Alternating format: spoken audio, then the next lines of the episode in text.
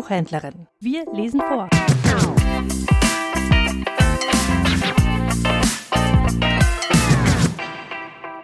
Selma Lagerlöf. Die wunderbare Reise des kleinen Nils Holgersson mit den Wildgänsen. Aus dem Schwedischen übersetzt von Pauline Kleiber. Ich lese Kapitel 13. Die alte Bauersfrau. Donnerstag, 14. April. Drei müde Wanderer waren spät am Abend noch unterwegs und suchten sich eine Nachtherberge. Sie befanden sich in einer armen, einsamen Gegend des nördlichen Smalllandes, und doch hätte sich ein solches Ruheplätzchen, wie sie es wünschten, eigentlich finden lassen müssen. Denn es waren keine verwöhnten Schwächlinge, die nach weichen Betten oder wohl eingerichteten Zimmern fragten. Wenn nur einer von diesen langen Bergrücken einen so steilen hohen Gipfel hätte, dass ein Fuchs an keiner Stelle hinaufklettern könnte, dann hätten wir einen guten Schlafplatz, sagte einer von ihnen. Wenn ein einziges von den großen Mooren aufgefroren und so weich und nass wäre, dass sich ein Fuchs nicht darein hinauswagen, dann wäre das auch ein recht guter Nachtaufenthalt, sagte der zweite. Wenn nur an einem der zugefrorenen Seen, an denen wir vorbeikamen, das Eis vom Ufer ganz losgelöst wäre, so dass kein Fuchs vom Lande aus hinübergelangen könnte, dann hätten wir das, was wir suchen, sagte der dritte. Das Schlimmste aber war, dass zwei von den Reisenden nach Sonnenuntergang furchtbar schläfrig wurden und sich kaum noch aufrecht halten konnten. Deshalb wurde der dritte, der auch nachts wachen konnte, bei der zunehmenden Dunkelheit mit jedem Augenblick unruhiger. Es ist doch wirklich ein Unglück, dachte er. Nun sind wir in ein Land geraten, wo die Seen und Moore mit Eis bedeckt daliegen, so dass der Fuchs überall hinübergelangen kann. An anderen Orten ist das Eis ganz geschmolzen, aber jetzt sind wir wohl in dem kältesten Smallland, wo der Frühling seinen Einzug noch nicht gehalten hat. Ich weiß nicht, was ich tun soll, um einen guten Schlafplatz ausfindig zu machen.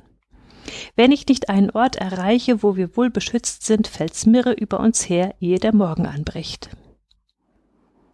Er sah sich nach allen Seiten um, aber nirgends fand sich ein Platz, der ihm passend erschienen wäre. Ach, und es war ein trüber, kalter Abend mit Wind und Sprühregen. Immer unheimlicher und unbehaglicher wurde es ringsum. Es mag einem sonderbar vorkommen, aber die Reisenden schienen ganz und gar keine Lust zu haben, in irgendeinem Hof um Obdach zu bitten.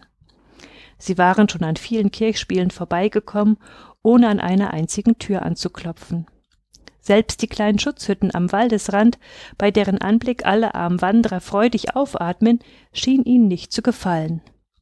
Man hätte sich schließlich versucht fühlen können, zu sagen, es geschehe ihnen ganz recht, wenn sie in Not seien, da sie ja eine Hilfe, die ihnen geboten werde, nicht annehmen wollten. Als es endlich so dunkel geworden war, dass kaum noch ein heller Streifen am Himmel zu sehen war, und die beiden, die sich des Schlafes nicht erwehren konnten, nur noch im Halbschlummer weiter wanderten, kam sie an einen Bauernhof, der fern von allen anderen Höfen ganz einsam dalag. Und er lag nicht allein einsam da, sondern sah auch aus, als sei er vollständig unbewohnt. Aus dem Schornstein stieg kein Rauch auf, aus den Fenstern drang kein Lichtschein heraus, kein Mensch war auf dem Hofplatz zu sehen. Als nun der eine, der sich auch nachts wach halten konnte, den Hof sah, dachte er, nun mag es gehen, wie es will, aber hier müssen wir hineinzukommen versuchen.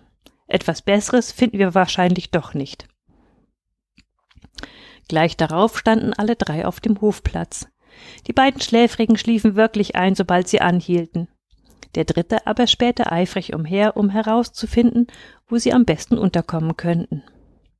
Der Hof war durchaus nicht klein, Außer dem Wohngebäude, dem Pferde- und Viehstall war noch eine lange Reihe von anderen Wirtschaftsgebäuden, Scheunen, Lagerräumen und Geräteschuppen zu sehen. Aber alles sah schrecklich ärmlich und heruntergekommen aus. Die Häuser hatten graue, moosbewachsene Schiefermauern, die einzufallen drohten. Die Dächer zeigten gähnende Löcher und die Türen hingen schräg in ihren zerbrochenen Angeln. Offenbar hatte sich seit langer Zeit niemand mehr die Mühe gegeben, hier auch nur einen Nagel einzuschlagen. Indessen aber hatte der von den Reisenden, der wach war, ausfindig gemacht, welches von den Gebäuden der Viehstall sein musste. Er rüttelte die beiden anderen auf und führte sie zu der Stalltür hin. Glücklicherweise war sie nur mit einem Haken zugemacht, den man mit einem Stecken leicht zurückschieben konnte. In dem Gedanken, dass sie nun bald alle in Sicherheit seien, stieß der Anführer der drei Wanderer ein Seufzer der Erleichterung aus. Als aber die Stalltür laut knarrend aufging, hörte er plötzlich eine Kuh brüllen. Kommt ihr nun endlich, Mutter? sagte die Kuh. Ich glaubte schon, ihr würdet mir heute gar kein Futter bringen. Als er merkte, dass der Stall nicht leer war, blieb der wache Wanderer ganz erschrocken in der Tür stehen. Doch bald fasste er wieder Mut, denn er sah, dass nur eine Kuh und drei oder vier Hühner da waren. Wir sind drei arme Reisende, die eine Nachtherberge suchen, wo uns kein Fuchs überfallen und kein Mensch fangen kann, sagte er. Wir möchten wohl wissen, ob dies ein guter Platz für uns wäre. Das glaube ich gewiss, antwortete die Kuh. Die Wände sind zwar schlecht, aber bis jetzt ist noch nie ein Fuchs hereingedrungen, und auf dem Hofe wohnt niemand als eine alte Frau, die gewiss nicht imstande ist, jemanden zu fangen. Aber was seid ihr für Leute? fuhr sie fort und drehte sich in ihrem Stande um, um die Eingetretenen sehen zu können. Ach, ich bin Nils Holgersson aus Westerwemmenhög, der in ein Wichtelmännchen verwandelt worden ist, antwortete der erste der Reisende. Ich habe eine zahme Gans bei mir, auf der ich gewöhnlich reite, und außerdem auch noch eine Graugans. So liebe Gäste sind noch nie innerhalb meiner vier Vierwände gewesen, sagte die Kuh. Ich heiße euch willkommen, obgleich ich fast noch lieber gesehen hätte, wenn meine Hausmutter mit meinem Nachtessen gekommen wäre. Der Junge geleitete nun die Gänse in den recht großen Stall hinein und brachte sie in einem leeren Stand unter, wo sie auch gleich wieder einschliefen. Sich selbst machte er ein kleines Häufchen Stroh zurecht und dachte nicht anders, als dass er auch gleich einschlafen würde. Aber daraus wurde nichts, denn die arme Kuh, die kein Futter bekommen hatte, verhielt sich keinen Augenblick ruhig. Sie rasselte mit ihrer Halskette, drehte sich in ihrem Stande hin und her und klagte, wie hungrig sie sei. Der Junge konnte kein Auge schließen. Wachend lag er auf seinem Häuflein Stroh und dachte an alles, was er in den letzten Tagen erlebt hatte. Da war zuerst das unerwartete Zusammentreffen mit dem Gänsemädchen Asa und Klein Matz, und er grübelte darüber nach, ob wohl die kleine Hütte in Smallland, die er angezündet hatte, die Hütte der beiden Kinder gewesen sei. Er konnte sich ja wohl erinnern, dass sie gerade von so einem Häuschen an der großen Heide erzählt hatten. Sie waren also miteinander gekommen, ihre Heimat wiederzusehen, und als sie endlich dahin gelangt waren, hatte sie in Flammen gestanden. Ach, Welch ein großer Schmerz musste das für sie gewesen sein. Und er, er war schuld daran. Es tat ihm schrecklich leid, und er gelobte sich, wenn er je wieder ein Mensch würde, sich alle Mühe zu geben, sie für den Verlust und die Enttäuschung schadlos zu halten.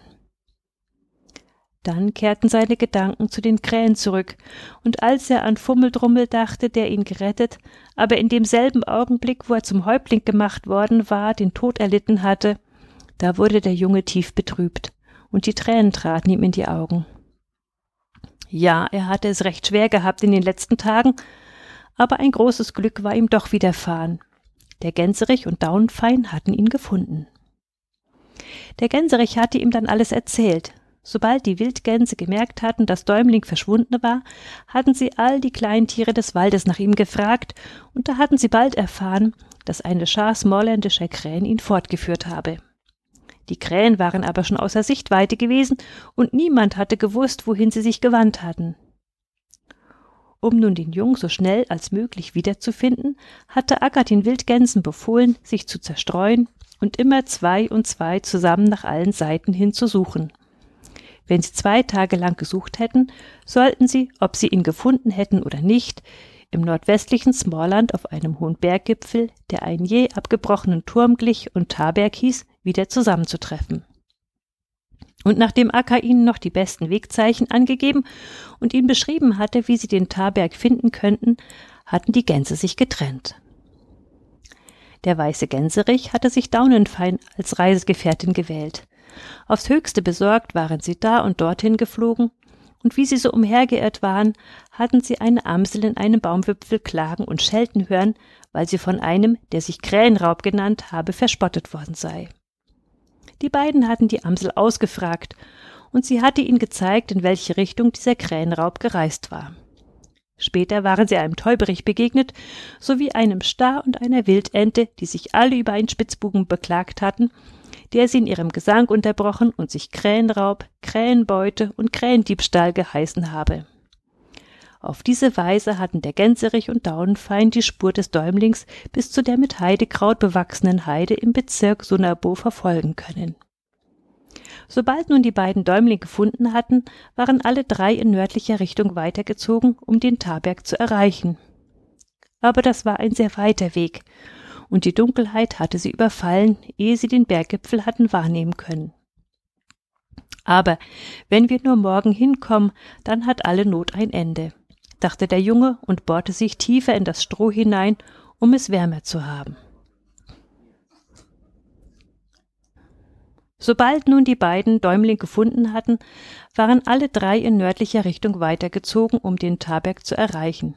Aber das war ein sehr weiter Weg, und die Dunkelheit hatte sie überfallen, ehe sie den Berggipfel hatten wahrnehmen können. Aber wenn wir nur morgen hinkommen, dann hat alle Not ein Ende, dachte der Junge und bohrte sich tiefer in das Stroh hinein, um es wärmer zu haben. Die Kuh hatte sich indessen nicht beruhigt, und jetzt begann sie plötzlich mit dem Jungen zu sprechen. Hat nicht einer von euch vorhin gesagt, er sei ein Wichtelmännchen? Wenn er wirklich eines ist, versteht er wohl auch eine Kuh zu versorgen. Was fehlt dir denn? fragte der Junge. Alles Mögliche fehlt mir, antwortete die Kuh. Ich bin weder gemolken noch versorgt worden, habe kein Futter für die Nacht und keine Streu unter mir. Die Hausmutter kam in der Dämmerung zu mir in den Stall, um mich wie gewöhnlich zu versorgen, aber sie fühlte sich so krank, dass sie sogleich wieder hineingehen musste, und seither ist sie nicht wiedergekommen. Da ist es recht schade, dass ich so klein und schwach bin, sagte der Junge, denn ich werde dir leider nicht helfen können.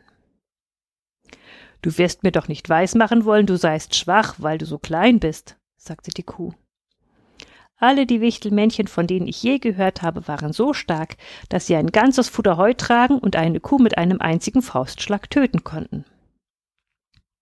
Unwillkürlich musste der Junge lachen. Das waren Wichtelmännchen von einer anderen Sorte als ich, rief er. Aber ich will deine Halskette lösen und die Stalltür aufmachen. Dann kannst du hinausgehen und deinen Durst an einer der Wasserpfützen löschen und dann will ich sehen, ob ich auf den Heuboden hinaufklettern und Heu in deine Krippe hinunterwerfen kann. Ja, das wäre doch immerhin etwas, sagte die Kuh. Der Junge tat, wie er gesagt hatte, und als die Kuh eine volle Krippe vor sich hatte, hoffte er, endlich selbst schlafen zu dürfen. Aber kaum hatte er es sich auf seinem Lager bequem gemacht, als die Kuh wieder mit ihm zu sprechen begann. Du wirst gewiss ärgerlich über mich, wenn ich dich um etwas bitte, sagte sie. Gewiss nicht, antwortete der Junge, wenn es etwas ist, was ich tun kann. Dann sei so gut und geh in das Haus hier über den Hof gerade gegenüber und sieh nach, wie es der Hausmutter geht. Ich fürchte, es ist ihr ein Unglück zugestoßen. Nein, das kann ich nicht, denn ich habe nicht den Mut, mich vor den Menschen sehen zu lassen. Vor einer alten, kranken Frau wirst du dich doch nicht fürchten, sagte die Kuh und du brauchst nicht einmal zu ihr in die Stube hineinzugehen. Stell dich nur vor die Tür und schau zu dem Türspalt hinein. Ja, wenn du weiter nichts verlangst, dann kann ich es ja tun, sagte der Junge. Damit öffnete er die Stalltür und trat auf den Hofplatz hinaus. Es war eine schreckliche Nacht, um draußen zu sein. Weder Mond noch Sterne leuchteten, der Wind heulte und der Regen prasselte hernieder. Das Schlimmste aber war, dass sieben große Eulen auf dem Dach des Wohnhauses saßen. Wie schauerlich war es für den Jungen, sie da oben krächzen und über das schlechte Wetter klagen zu hören. Aber noch schrecklicher war ihm doch das Bewusstsein, dass es um ihn geschehen sei, sobald auch nur eine von ihnen ihn erblicke. Ja, wer klein ist, der ist zu bedauern, sagte der Junge, als er auf den Hof trat.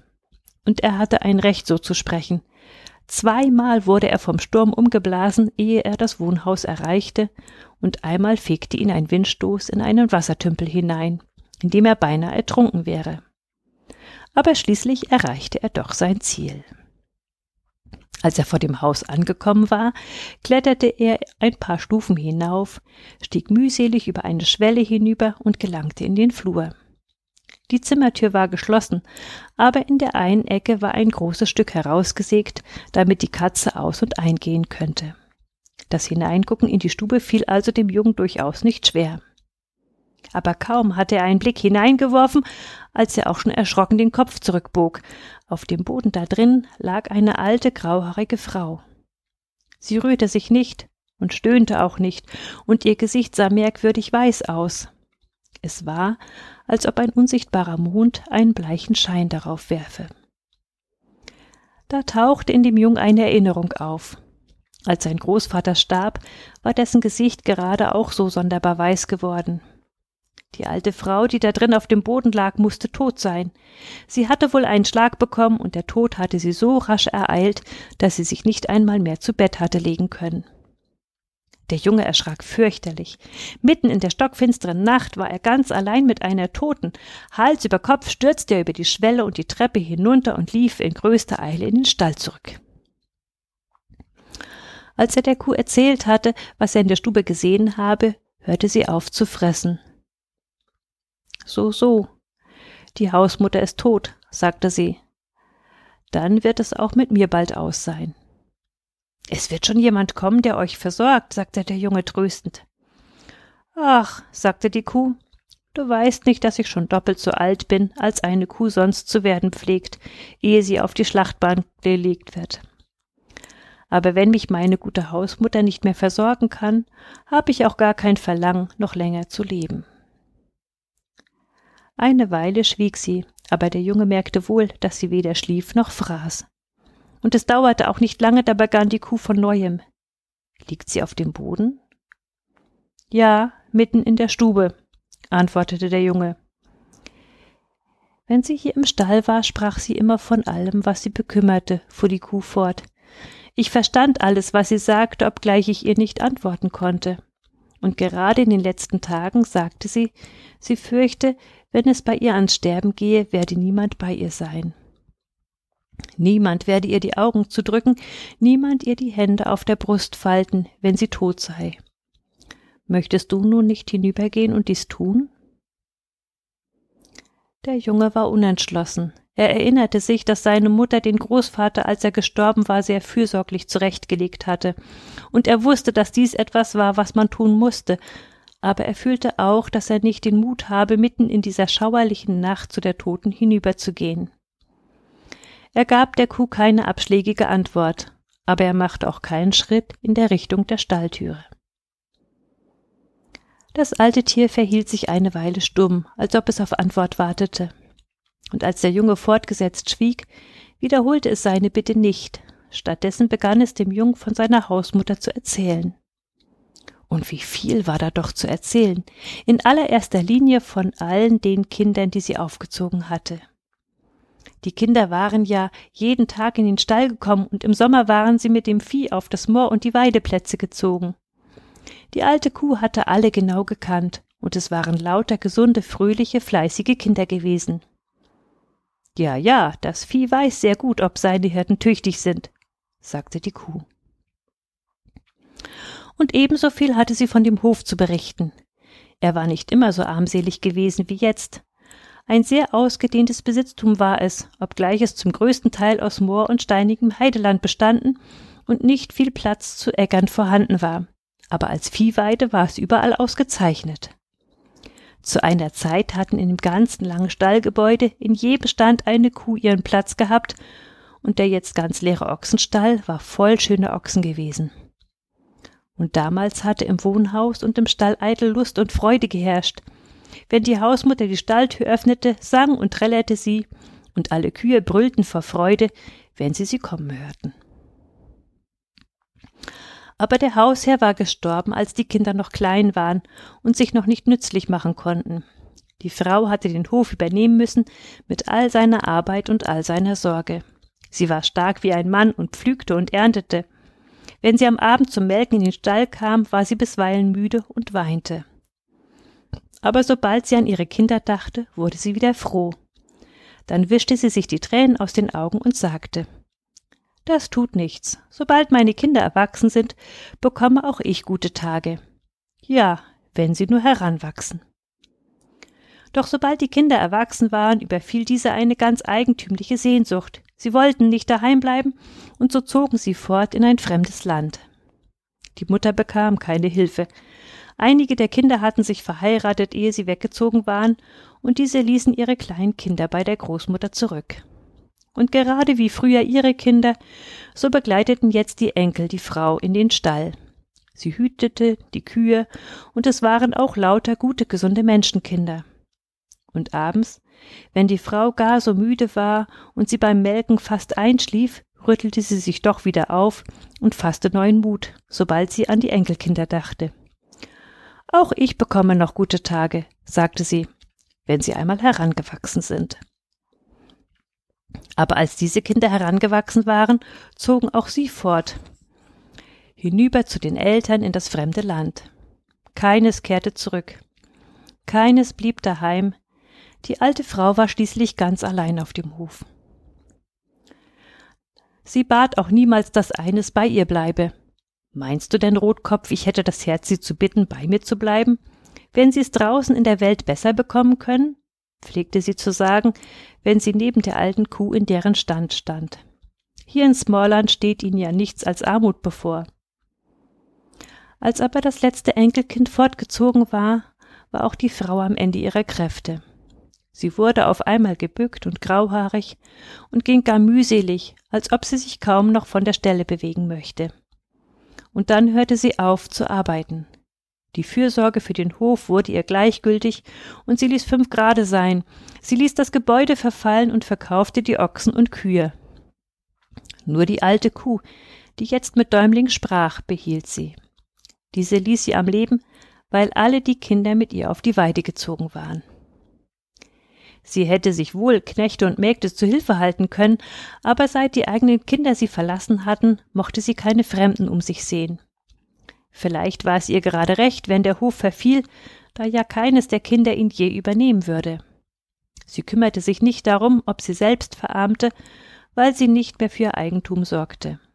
Nur eines fürchtete sie, dass die Kinder erfahren könnten, wie schlecht es um sie stünde dass es nur die Kinder nicht erfahren, dass es nur die Kinder nicht erfahren, seufzte sie, wenn sie mit unsicheren Schritten durch den Stall ging. Die Kinder schrieben beständig und baten sie, zu ihnen zu kommen, aber das wollte sie nicht. Sie wollte das Land nicht sehen, das ihr die Kinder genommen hatte. Sie war böse auf das Land. Es ist wohl dumm von mir, dass ich es nicht leiden kann, das Land, das gut gegen sie gewesen ist, sagte sie, aber ich will es nicht sehen. Sie dachte an nichts als an die Kinder und daran, dass sie in ein fremdes Land hatten ziehen müssen. Im Sommer führte sie die Kuh zur Weide hinaus auf das große Moor. Sie selbst saß den lieben langen Tag am Rand des Moors, die Hände im Schoß, und wenn sie heimging, sagte sie Siehst du, Rotkopf, wenn hier anstatt des unfruchtbaren Moorlandes große fette Äcker gewesen wären, dann hätten sie nicht vorzuziehen brauchen. Sie konnte sich in einen wahren Zorn über das Moor hineinreden, das sich so groß vor ihr ausbreitete und doch von keinem Nutzen war. Und oftmals sagte sie auch, ihr Mann sei schuld daran, dass die Kinder von ihr fortgezogen seien. Am letzten Abend war sie zittriger und schwächer gewesen als je vorher. Nicht einmal zum Melken hatte sie die Kraft gehabt. Über den Stand gebeugt erzählte sie von zwei Bauern, die dagewesen seien und ihr das Moor hätten abkaufen wollen. Sie hätten Ablaufgräben hindurchziehen, dann Getreide da reinsehen und ernten wollen. Diese Nachricht hatte die alte Frau froh und ängstlich zugleich gemacht. Hör nur, Rotkopf, sagte sie, hör nur, sie sagten, auf dem Moor könnte Roggen wachsen. Jetzt will ich den Kindern schreiben, sie sollen heimkommen. Sie brauchen nicht länger fortzubleiben, denn jetzt könnten sie ihr tägliches Brot daheim gewinnen. Um diesen Brief zu schreiben, war sie in die Stube gegangen. Der Junge hörte nicht mehr, was die alte Kuh noch erzählte. Er öffnete die Stalltür und ging über den Hof in die Stube zu der Toten, vor der er sich vorhin so gefürchtet hatte. An der Tür hielt er an und sah sich um. Es sah in der Stube nicht so ärmlich aus, wie er erwartet hatte. Es waren viele schöne Dinge da, wie die Leute sie zu haben pflegen, die Verwandte in Amerika haben. In einer Ecke stand ein amerikanischer Schaukelstuhl, auf dem Tisch am Fenster lag eine schöne Plüschdecke und eine andere schöne Decke war über das Bett gebreitet. An den Fenstern hingen in reich geschnitzten Rahmen die Fotografien der fortgezogenen Kinder und Enkel. Auf der Kommode standen hohe Vasen und ein paar Leuchter mit dicken gedrehten Kerzen. Der Junge suchte eine Zündholzschachtel und zündete die beiden Kerzen an. Nicht, weil er noch besser zu sehen wünschte, sondern weil er wusste, dass dies eine Sitte war, womit man die Toten ehrte. Dann trat er zu der Toten, drückte ihr sanft die Augen zu, faltete ihr die Hände auf der Brust und strich ihr das dünne graue Haar aus dem Gesicht. Er dachte gar nicht mehr an Furcht, er war im Gegenteil von Mitleid erfüllt und tief betrübt, dass die alte Frau auf ihre alten Tage so verlassen gewesen war und so bitteres Heimweh gelitten hatte. Diese eine Nacht wenigstens wollte er bei ihrem toten Körper Wache halten. Er suchte nach dem Gesangbuch und begann einige Lieder halblaut zu lesen. Aber da hörte er mitten in einem Lied auf, denn er hatte plötzlich an seine Eltern denken müssen. Nein, dass sich Eltern so nach ihren Kindern sehen können, das hatte er ja noch gar nicht gewusst. Nein, dass das Leben für sie zu Ende sein sollte, wenn die Kinder nicht mehr da sind. Wie wenn sich nun seine Eltern daheim auch so nach ihm sehnten, wie die Alte hier sich nach ihren Kindern gesehnt hatte. Der Gedanke machte ihn froh, aber er wagte nicht daran zu glauben. Er war nicht so gewesen, dass jemand nach ihm Heimweh haben könnte. Aber was nicht war, das konnte ja vielleicht noch werden. Ringsum im Zimmer sah er die Bilder der fernen Kinder. Bilder von großen, starken Männern und Frauen mit ernsten Gesichtern. Bräute in langen Schleiern, Herren in feinen Anzügen und Kinder mit lockigem Haar und in schönen weißen Kleidern. Und ihm war, als starrten sie alle nur ins Blaue hinein und wollten nichts sehen. Ihr Armen, sagte er, eure Mutter ist tot. Ihr könnt nicht mehr gut machen, dass ihr sie verlassen habt. Aber meine Mutter lebt. Hier hielt er inne, er musste lächeln. Ja, meine Mutter lebt, sagte er. Alle beide leben. Vater und Mutter.